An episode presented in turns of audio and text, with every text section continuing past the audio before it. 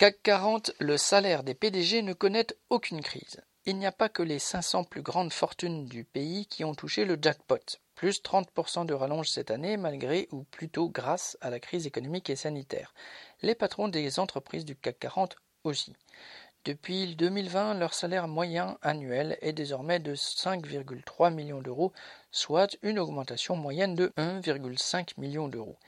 5,3 millions, cela représente 284 fois le SMIC annuel brut. Et comme ce sont des moyennes, certains sont beaucoup mieux payés que d'autres.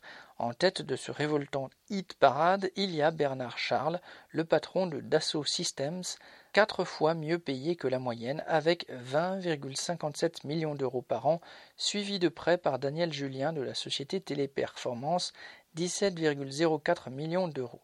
Le troisième est Paul Hudson, le patron de Sanofi, qui n'encaisse que, si on peut dire, 11,78 millions d'euros.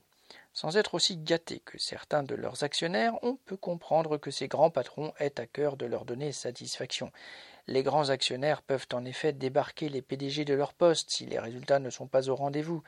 Les seuls qui ne voient pas la couleur de cet argent et de leurs efforts sont les travailleurs de ces groupes capitalistes car, dans la plupart de ces entreprises, les augmentations générales des salaires ont disparu.